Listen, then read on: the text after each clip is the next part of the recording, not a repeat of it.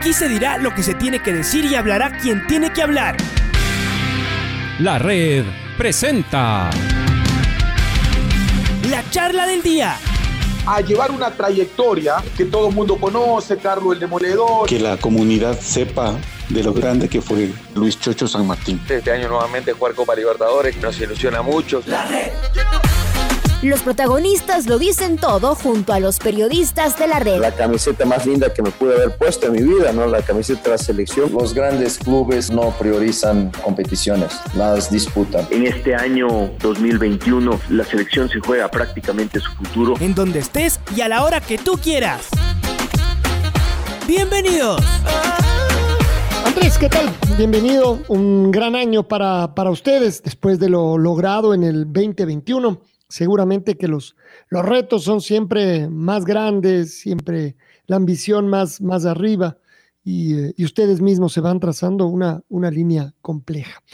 A ver, hablemos de este, de este tema. Yo lo primero que me, que me he venido preguntando desde ayer temprano es si esto que, que seguramente para muchos, no sé si decir para la mayoría, no creo que para todos, pero para la gran mayoría, era lo que tenían que hacer, amenazar eh, y, casi casi estar listos para salir, no termina siendo una jugada absolutamente riesgosa en el, en el tema del, del, futuro y de lo que va a pasar. Es posible que, bueno, quede en litigio la plata que les deben, pero después viene lo, lo, el día después. ¿Y qué va a pasar? Y ahora hay otros candidatos, habría la misma plata, el dinero que van a ofrecerles sería mucho más, más chico. Eh, ¿Fue tirarse al vacío esto o no, Andrés? Bienvenido a la red, un fuerte abrazo. Hola, Alfonso, un abrazo grande para, para usted, para Patricio Javier, para toda la audiencia de la red, el gusto de compartir con ustedes, desearles un, un excelente 2022 eh, de parte independiente con, con los objetivos más grandes, más aún al ser campeones del fútbol ecuatoriano y representar al país en la Copa Libertadores, un torneo que, que siempre nos invita a soñar en grande. Entonces, eh, desde ese lado muy, muy motivados, con un equipo eh, que, que se ha armado para, para lo mejor. Pero acorde a, la pregunta, Alfonso, la situación se ha vuelto muy complicada, la situación es eh, realmente difícil, en, en algunos casos muy, muy compleja, y, tal vez ahí es donde, donde el espíritu de cuerpo eh, te llama a pensar en, en, la gran mayoría y en la situación económica que están viviendo. Eh, no se trata de que se pague todo ahora, no se trata eh, de que de que se termine el contrato, se trata simplemente de un recurso que se necesita y, y que se tiene que afrontar en, en este momento y ese recurso tiene que ver con que se cumplan eh, con algunos requisitos y requerimientos que ya lo hicimos. Eh, y acá quiero hacer un, un, un, recordatorio cronológicamente de cómo se fueron dando las, eh, las cosas. en, el, en octubre del, del, año anterior, el fútbol ecuatoriano tiene un inconveniente importante por, por el anuncio de los árbitros, que en definitiva nos puso entre la espada y la pared y tenía que ver con esta deuda y esta situación incómoda que estamos viviendo con, con la televisión. Varios clubes redactaron un comunicado, un pedido a Liga Profesional con algunos puntos importantes para tratar con, con la propietaria de los derechos de televisión que es Gol TV. En ese sentido, el directorio de Liga Profesional arma una comisión en la que yo también estaba eh, o, o, fui seleccionado en ese momento para reunirnos con la gente de, de Gol TV. Esta, reunión se llevó a cabo en el mes de noviembre, si no me equivoco y, no estoy mal, el, día 4 de noviembre en la ciudad de Guayaquil. Dentro de las peticiones que hicieron los clubes, la gran mayoría de los clubes, si no me equivoco, fueron 22 clubes los que firmaron esa, ese comunicado, o 20 clubes los que firmaron ese comunicado, le pidieron y le solicitaron al presidente de Liga Profesional que cualquier resolución que se tome en esa reunión se debe a Consejo de Presidente. No se lo hizo de esa manera, en esa reunión, el 90% de los clubes que estuvieron sentados ahí aceptaron esta propuesta de Gol TV. Yo particularmente no la acepté, se dejó en actas. ¿Por qué? Porque el monto ofrecido en, en ese momento de pago por Gol TV era inferior a la deuda que crecía. Es decir, desde ese momento hasta acá, la plata que pagó Gol TV no decreció la deuda, más bien la deuda siguió aumentando. Pero la situación se ha vuelto muy difícil porque hemos podido cobrar menos de la mitad del contrato de, o la mitad del contrato de, de, del año 2021, y también se viene arrastrando una deuda con respecto al revenue share del, del 2019. Entonces la situación es realmente difícil. Y por eso el día de ayer, eh, la mayoría de los clubes en una votación, en una moción que se, que se sometió eh, con una mayoría aprobándola, es que se acepte este recurso. ¿Y qué dice este recurso? Este recurso es una notificación del incumplimiento del contrato a la otra parte que te da la potestad, no es obligatorio ni ejecutorio, te da la potestad de poder unilateralmente terminar el contrato. Pero repito y quiero ser muy claro en este sentido, los clubes que aceptaron esta propuesta el día de ayer no tienen ninguna intención de terminar el contrato con Gol TV. La intención es que se notifique y que este recurso te permita en determinado momento tener una herramienta para que los ofrecimientos y los cumplimientos de la deuda que se tiene sean certeros, sean reales, que tengan unas garantías. ¿Por qué? Porque la incertidumbre, en definitiva, es la que nos tiene eh, realmente molestos y que tiene muy complicada esta situación. Eh, se hizo un ofrecimiento de pago hasta el 31 de diciembre entre 4 y 6 millones de dólares, una diferencia bastante importante entre 4 y 6. Sin embargo, se cumplió con el mínimo y la plata está entrando entre ayer y hoy a los clubes. Entonces, son situaciones que incomodan, pero sobre todo son situaciones que tienen a los equipos en un momento realmente difícil. Y quiero recalcar algo, no se trata de terminar el contrato, se trata de tener un recurso que te permita tener certezas con el que, el, en este caso, el socio estratégico de la Liga Profesional Gol TV. Y allá es a donde queremos llegar. En estos 15 días se ha creado una comisión que tiene que sentarse a negociar con Gol TV. Y no se trata de que paguen los, los 16, 17 y, y, con el vencimiento en el, en el mes de, de enero de, de este 30%, que además es un monto muy grande. Estamos hablando un global al final de enero de 24, 25 millones de dólares. Pero se trata de llegar a acuerdos reales, con garantías, de tener una certeza de que si hablamos del 15, si hablamos del 16, esa plata se va a cobrar el 15 y el 16, no el 27, no el 28, no el 29, y con garantías. Entonces, ese es el espíritu, Alfonso. No es un espíritu de terminar este contrato, no es un espíritu de, de, de que se cubra todo el, el monto, es un espíritu de notificar en un recurso legal que tiene este contrato y de decir, ok, esto está pasando, tenemos la potestad, si es que no se llega a cumplir, sí, pero sobre todo, señores, arreglemos y arreglemos esto de la mejor manera y de, y de una forma seria y de una forma correcta. A ver, vamos a tratar de entender de todas maneras. Esto es sería efectivamente como, como una amenaza y al mismo tiempo, pero no queremos romper el contrato. Pero vamos a poner en, la, en, la, en, en esta hipótesis que en 15 días no haya ese arreglo, que no haya el dinero, porque uno piensa, ¿y de dónde va a salir el dinero si no ha podido salir hasta ahora? Y si en lugar de que sea el dinero que se debe, este va a crecer casi en el, en el doble, ¿por qué pensar que en 15 días ya va a haber esa, esa plata? Digamos que se rompiera el, el contrato.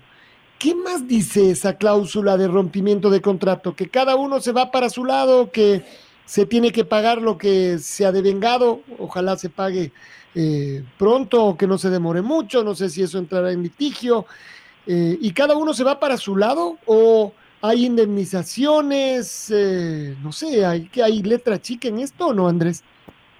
Sí, pero, pero es un litigio, Alfonso, y es un litigio eh, seguramente grande, será un litigio no queremos llegar a esa instancia, no se quiere llegar a esa instancia.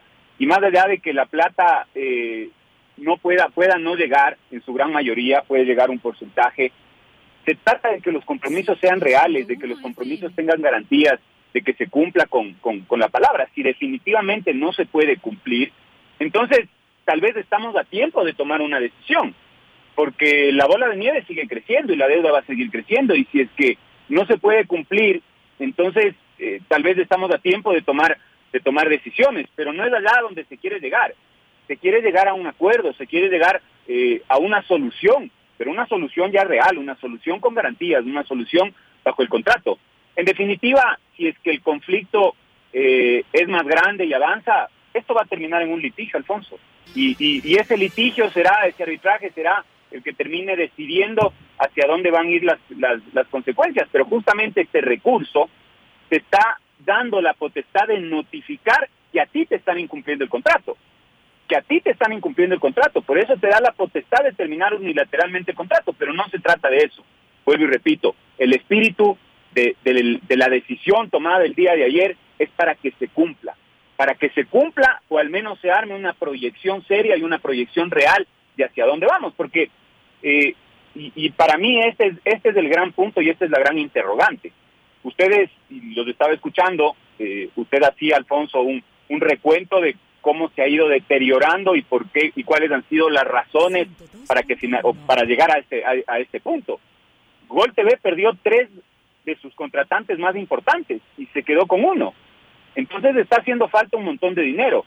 Entonces ayer yo lo exponí en el Consejo de Presidentes y es algo que me preocupa a mí desde hace varios meses y en definitiva es el problema de fondo porque es el problema estructural. Este contrato se puede sostener, este contrato se puede pagar. Entonces ahí es donde nos preguntamos, bueno, eh, si hay una voluntad real y si es que se tienen los recursos y se tiene el, músculo financiero de hacerlo, bueno, habrá muestras de que se lo puede sostener. Entonces es ahí a donde, a donde llegamos. Eh, yo les escuchaba también, tenemos un contrato muy grande y muy importante, que es un contrato que sostiene a 26 clubes, y no solo los de la Serie A, los de la Serie B. Los de la Serie B tienen un dinero que no tenían antes y es muy importante para los equipos de la Serie B, pero que no sea un espejismo, que no sea una burbuja, que sea una realidad y que se cumpla. A ver, y, y ahí sigo sumando otros temas. Usted decía, además entendemos que discutieron varias es decir, lo conversaron em, y después votaron. Eh, quiere decir que esto no fue unánime, entonces yo ahí en cambio me pregunto también, ¿y, cuáles son las otras posiciones? Es decir, los que no estaban de acuerdo con esto, ¿qué proponían? ¿Qué otras cosas pueden, pueden eh, ponerse en la mesa como una suerte de solución? ¿Solo tener paciencia, dejar que el tiempo pase? ¿O alguno ya quiere terminar con esto ahora mismo y no esperar los 15 días? Hay diferentes ponencias que se discutan y que por eso esto no es unánime. De la discusión de ayer, los, los clubes que, que votaron a favor de esta notificación, estábamos todos en la misma línea. Esta es una notificación y un recurso, no para terminar el contrato, para que se cumpla, lo que ya hemos explicado en los minutos anteriores. Los clubes que no aceptaron esta propuesta eh, o que no apoyaron esta moción, quieren esperar y quieren, quieren darle tiempo, quieren eh, que se cumplan los plazos que esa comisión a mi, a mi modo de ver, erróneamente, porque este es un tema que se tenía que aceptar en Consejo de Presidentes, como se dijo en su momento y no se lo hizo, esperar los plazos que Gol TV ya, ya, ya sugirió, que era cumplir de 4 a 6 millones hasta el 31 de diciembre y el resto de la deuda pagar hasta el mes de febrero, que serían todos estos millones que se han vencido en el, en el contrato del, del, del 2021. Pero confiando en, en, en esta propuesta o en la palabra y yo creo que ya hay gente que no puede esperar y no puede confiar simplemente a cuenta gotas. Necesita una garantía, necesita un respaldo, necesita eh, de verdad ver eh, del otro lado una, una, un cumplimiento, un fiel cumplimiento. Estamos hablando con Andrés de Arriba, dirigente independiente del Valle, eh, sobre este polémico asunto que se ha generado en estos, no, no ayer, ayer digamos que se tomó una, se hizo una notificación es un asunto que se ha generado en los últimos meses, por no decir años, en eh, el fútbol ecuatoriano. Qué gusto saludarte, Andrés. Te mando un abrazo enorme, esperando que tengas un sensacional año 2022. ¿Qué clubes están? ¿Podemos saber qué clubes están en la una vereda, quiénes están en la otra? Eh, no, no me compete a mí dar, dar, dar esta información, Pato, es una votación en, liga profesional. Eh, yo no quisiera poner a unos ni a otros pero las, las vertientes más o menos son las que se han mantenido en el, en el último tiempo. No quisiera yo personalizar eh, este tema, no me compete a mí, Pato. De acuerdo. Bueno, pero con lo que nos cuentas ya nos podemos imaginar, ¿no? Esta división política deportiva que tiene el fútbol ecuatoriano. Cambio un poquito de tema, mi estimado Andrés. Em, oh, perdón, perdón, antes de cambiar de tema, tenía una última pregunta. ¿Hay un plan B? O sea, si no es Gold TV, si es que se llega a terminar el contrato, si se eh, las cosas se, se, empantanan y se complican. ¿Hay un plan B? En el mes de febrero, ¿quién va a transmitir el fútbol ecuatoriano si es que Gol TV no sigue? Bueno, es una situación compleja, pero eh, la respuesta, y es algo que se lo hemos dicho varias veces al presidente de Liga Profesionales, se ha hecho una licitación, se han abierto las puertas para escuchar ofertas, no, porque tenemos un contrato, y ese contrato está vigente y ese contrato eh, está en un punto donde, donde hay una negociación y donde hay un, un, problema, un inconveniente, pero hay un contrato. Si me preguntas particularmente a mí si es que, si es que hay opciones, desde luego que hay opciones. Hay que preguntarse de dónde viene la plata. Eh, y es algo que yo también reflexionaba el día de ayer. ¿De dónde vienen los recursos? ¿De dónde viene el dinero que al final de cuentas llega por los derechos de televisión? De la gente que paga, que se para al frente de un televisor, que paga un plan de abonados, que contrata un servicio. De ahí viene el dinero de los ecuatorianos. Y los ecuatorianos no van a perder su gusto, no van a dejar de ver el fútbol porque esté la G o porque esté la T o porque esté la C. Eh, el, aficionado al fútbol ecuatoriano quiere ver el fútbol en televisión y va a seguir viendo el fútbol en televisión y va a sostenerse esa, esa relación. Yo estoy seguro que, eh, como pasó en otros momentos y como, y como pasará en el futuro, siempre va a haber oportunidades, porque el fútbol ecuatoriano es un fútbol que tiene su público, que tiene su afición, que tiene su atractivo, que comercialmente eh, un montón de marcas y un montón de, de, intereses están involucrados. Entonces, hoy no hay un plan B, no se ha generado un plan B porque tenemos un contrato y hay una, y hay una relación. Pero sin lugar a dudas, que interesados, interesados hay y las condiciones se van a tener que trabajar si es que eh, esto termina rompiéndose o si esto no, si esto no sale bien. Eh, y es algo que yo le decía al presidente de la Liga Profesional. El presidente de la Liga Profesional siempre habla de que esta es la tercera liga más importante del continente. Y yo puedo estar de acuerdo y en desacuerdo en algunas cosas, pero creo que este es un fútbol que vale.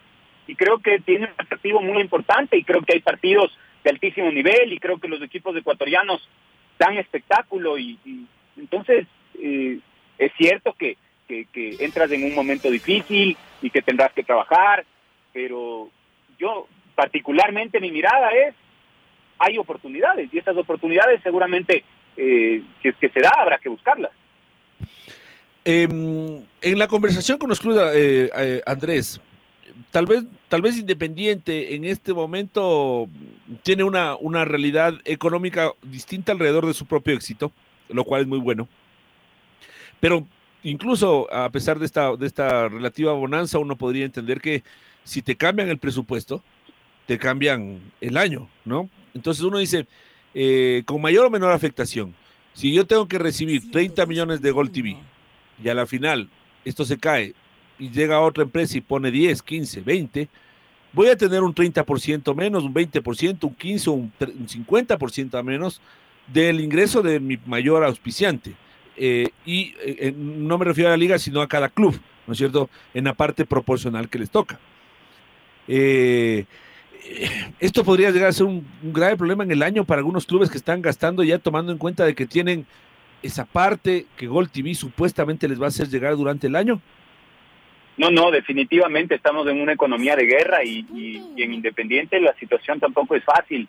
El, Independiente ha invertido un montón de recursos en construir su estadio y, básicamente, eh, además de, de, invertir ahí gran parte del, colchón que, tenía el club, también se adquirió deuda y, y, hay que cumplir con eso. Y Independiente tiene una plantilla de un equipo campeón y ha logrado mantener. Entonces la situación no es fácil. Eh, más bien te diría que económicamente eh, economía de guerra y creo que es una, una actualidad en, en, todos los clubes. De hecho, cuando uno mira el movimiento del mercado, el mercado se ha contraído.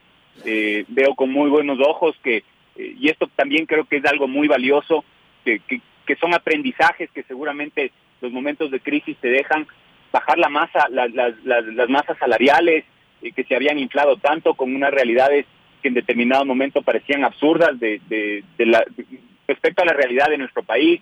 Entonces, eh, yo sí creo que hay una conciencia generalizada de que hay que tomar las cosas con mucha calma, hay que ser muy inteligentes eh, y efectivamente, si es que eh, estamos en esta situación y en este problema, porque no solo se toca el presupuesto del 2022, toca el presupuesto del 2021. En el 2021 hemos cobrado la mitad o un poquito más de la mitad, pero estamos ahí con el contrato de televisión. Entonces, ahí te está faltando un 45, un 48, un 50% de tu presupuesto que ya tenías eh, armado con respecto a los derechos de televisión. Ese, ese, ese aprendizaje estoy seguro que a la gran mayoría de los clubes les habrá hecho tomar con mayor cautela ese, ese rubro, que además es uno de los pilares de todos los presupuestos de los clubes. Por eso esta problemática es tan compleja, por eso esta problemática nos tiene eh, tan preocupados y nos ha llevado a tomar eh, esta acción y, querer tener ya una realidad, justamente por eso. saber que se va a cobrar eso o que se va a cobrar otra cosa o que no se va a cobrar. Eh, no podemos trabajar sobre fantasías, no podemos trabajar sobre, sobre deudas, no podemos trabajar sobre incertidumbres. Ahí es donde está el mayor inconveniente. Estamos conversando con Andrés Larriba, dirigente independiente del Valle. Andrés, de otros temas, ¿qué pasó con la resolución de la Comisión de, de Seguridad de, y, que esto se iba a, ya simplemente formalizar en el Consejo de Presidentes de Liga Pro de aumentar el aforo de los estadios a 10 mil personas eh, y, de esta manera dejar fuera del camino al Estadio del Muchurruna? Uno dice, eh, sí, seguramente no lo pone, no, no, no, se lo pone así, pero en vista de las circunstancias de lo que ha pasado en el fútbol ecuatoriano en los últimos años, eh, incluso hasta uno tenía razones para pensar mal de decir, bueno, vamos a jugar en el único estadio. Eh, eh ¿En qué estadio no queremos jugar en este? Entonces pone una restricción. No sé si terminó siendo así, eh, pero te pregunto a ti, ¿en qué terminó esta situación y cuál es la motivación, cuál es el camino?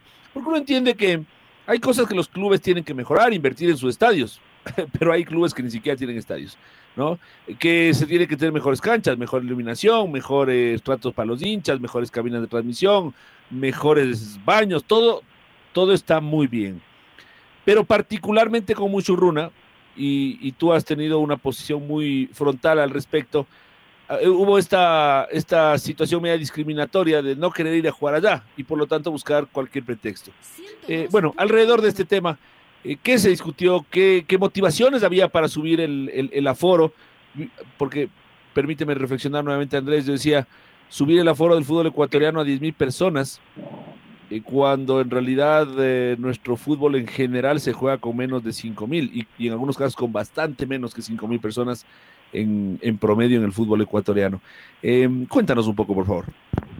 Bueno, yo en este, en este punto tengo que celebrar la predisposición de los clubes, primero, primero de los involucrados, de Muchurruna, de, Orense, que son prácticamente los, los, los dos equipos que, que, se han visto afectados con, con, con, esta situación, su predisposición de querer avanzar, su predisposición de querer invertir en infraestructura, eh, de querer alinearse a reglamentos, porque eh, solo hay que recordar que eh, este tema de los aforos es un reglamento de Federación Ecuatoriana de Fútbol, que viene atado también al reglamento de licencia de clubes cuando tú quieres competir en, en, en torneos con Mebol.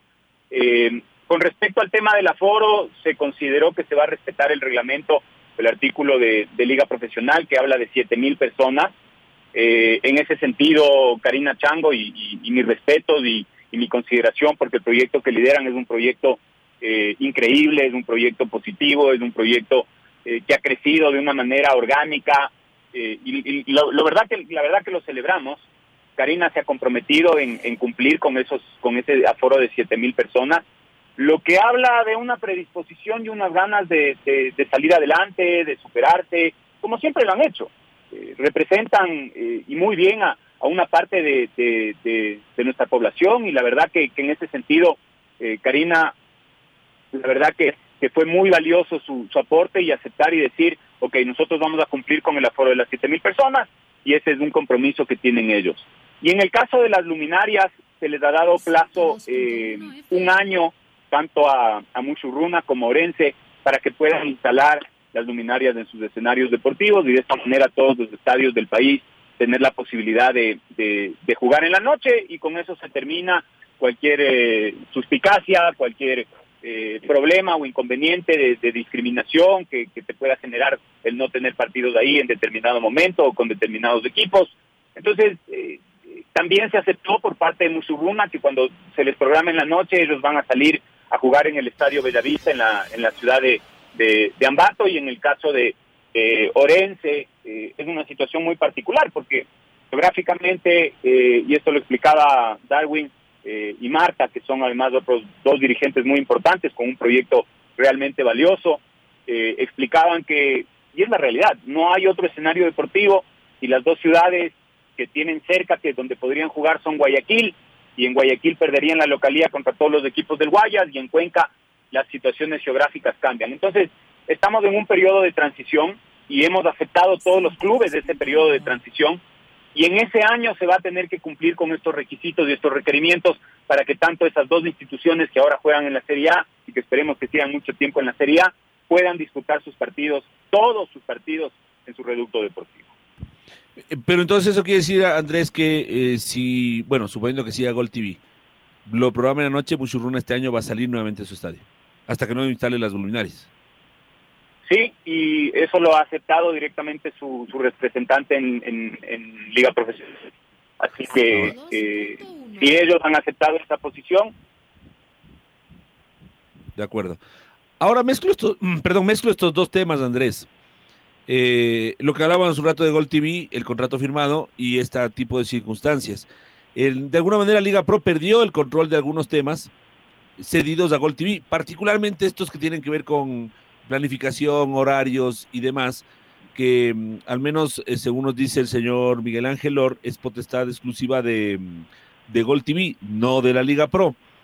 Eh, tomando en cuenta lo, esta primera experiencia de Liga Pro con Gol TV, y en el hipotético supuesto no consentido de que eh, a lo mejor esta empresa no continúa hoy o cuando se termine el contrato, eh, ¿qué, enseñanzas deja y, qué, temas quedan pendientes como para ir cambiando, Andrés?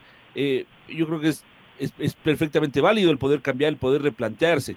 Entonces, pensando en, una, en un contrato ideal con una empresa de televisión, eh, cómo hacer para no perder la competencia deportiva y a la vez dar de alguna manera eh, la, potestad a que quien esté invirtiendo también busque el encontrar los mejores caminos para recuperar esa inversión.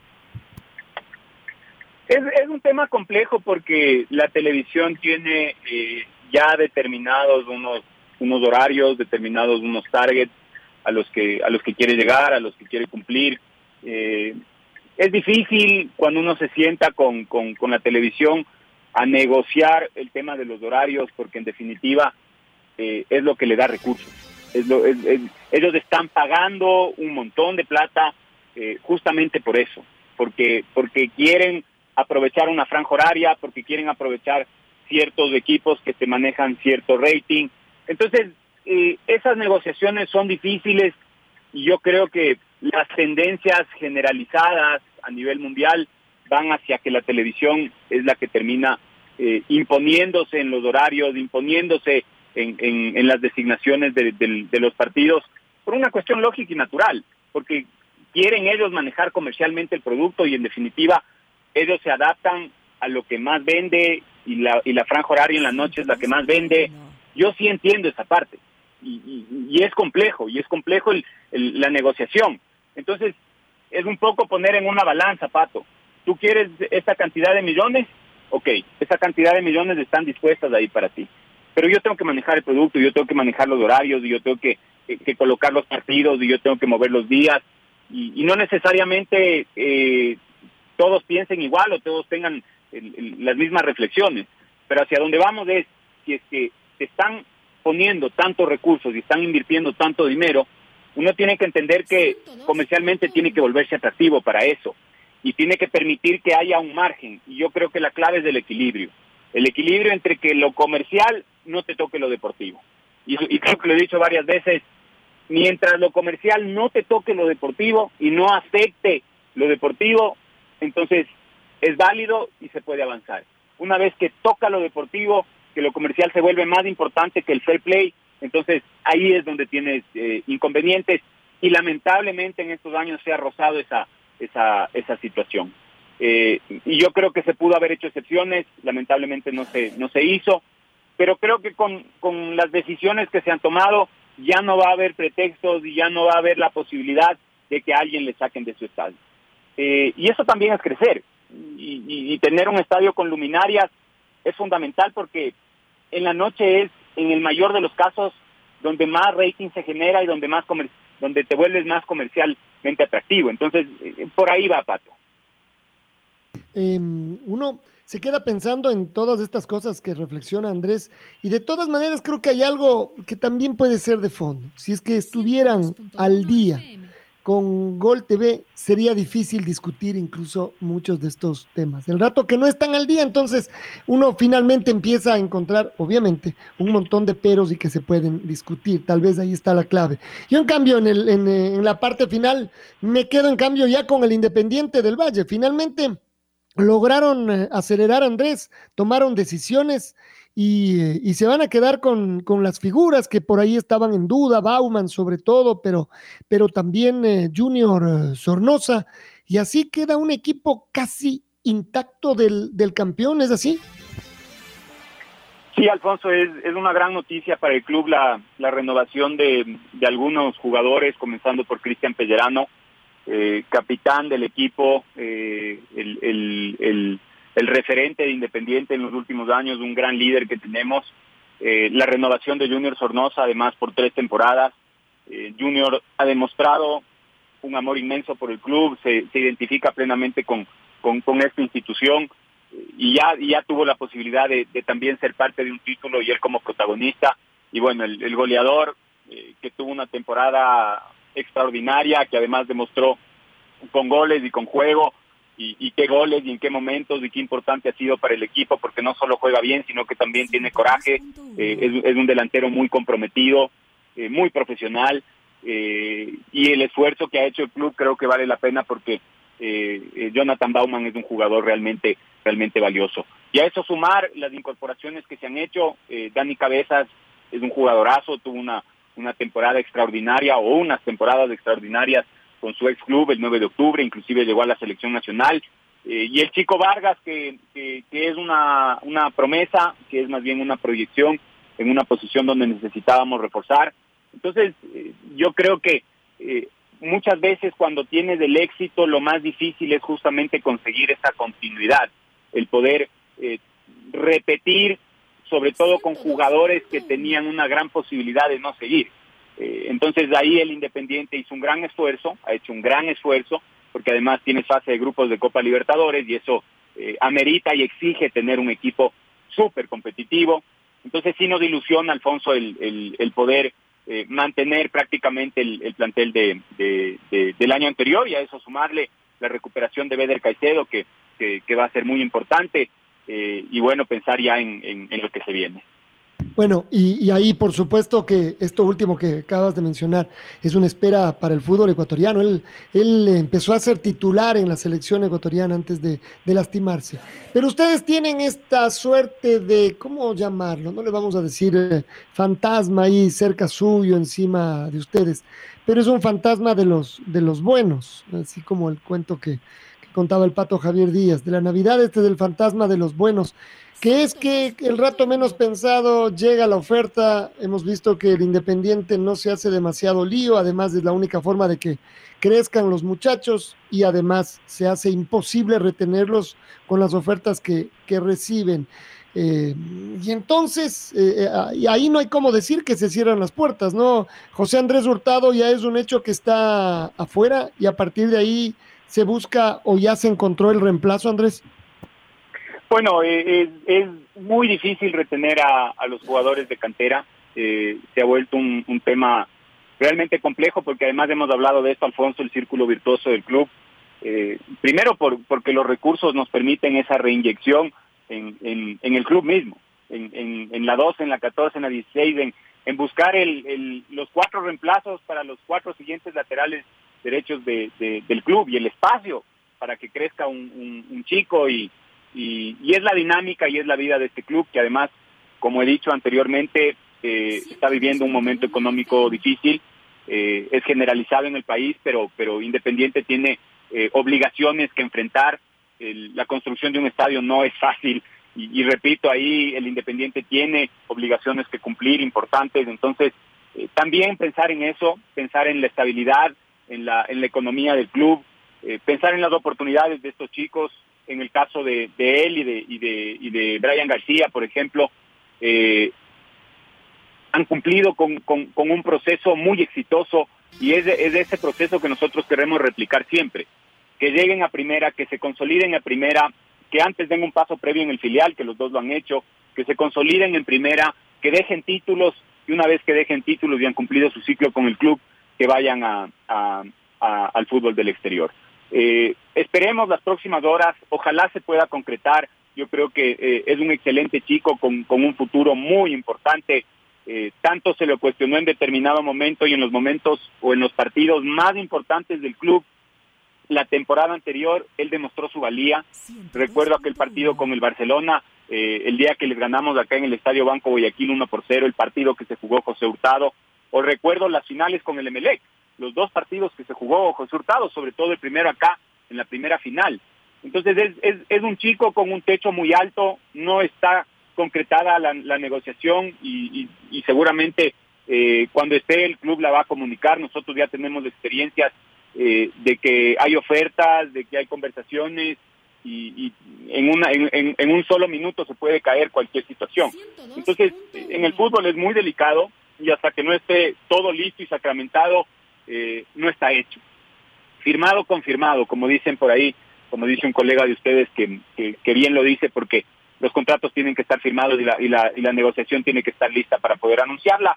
Efectivamente, si es que eh, se concreta, el club buscará alternativas y pensará en, en posibilidades porque eh, es una posición difícil de cubrir y es una posición donde no hay hoy un jugador de, de, de, formativas listo para afrontar esa responsabilidad. Brian, lo de Brian García, ¿ya está confirmado o tampoco? Solo en buen camino.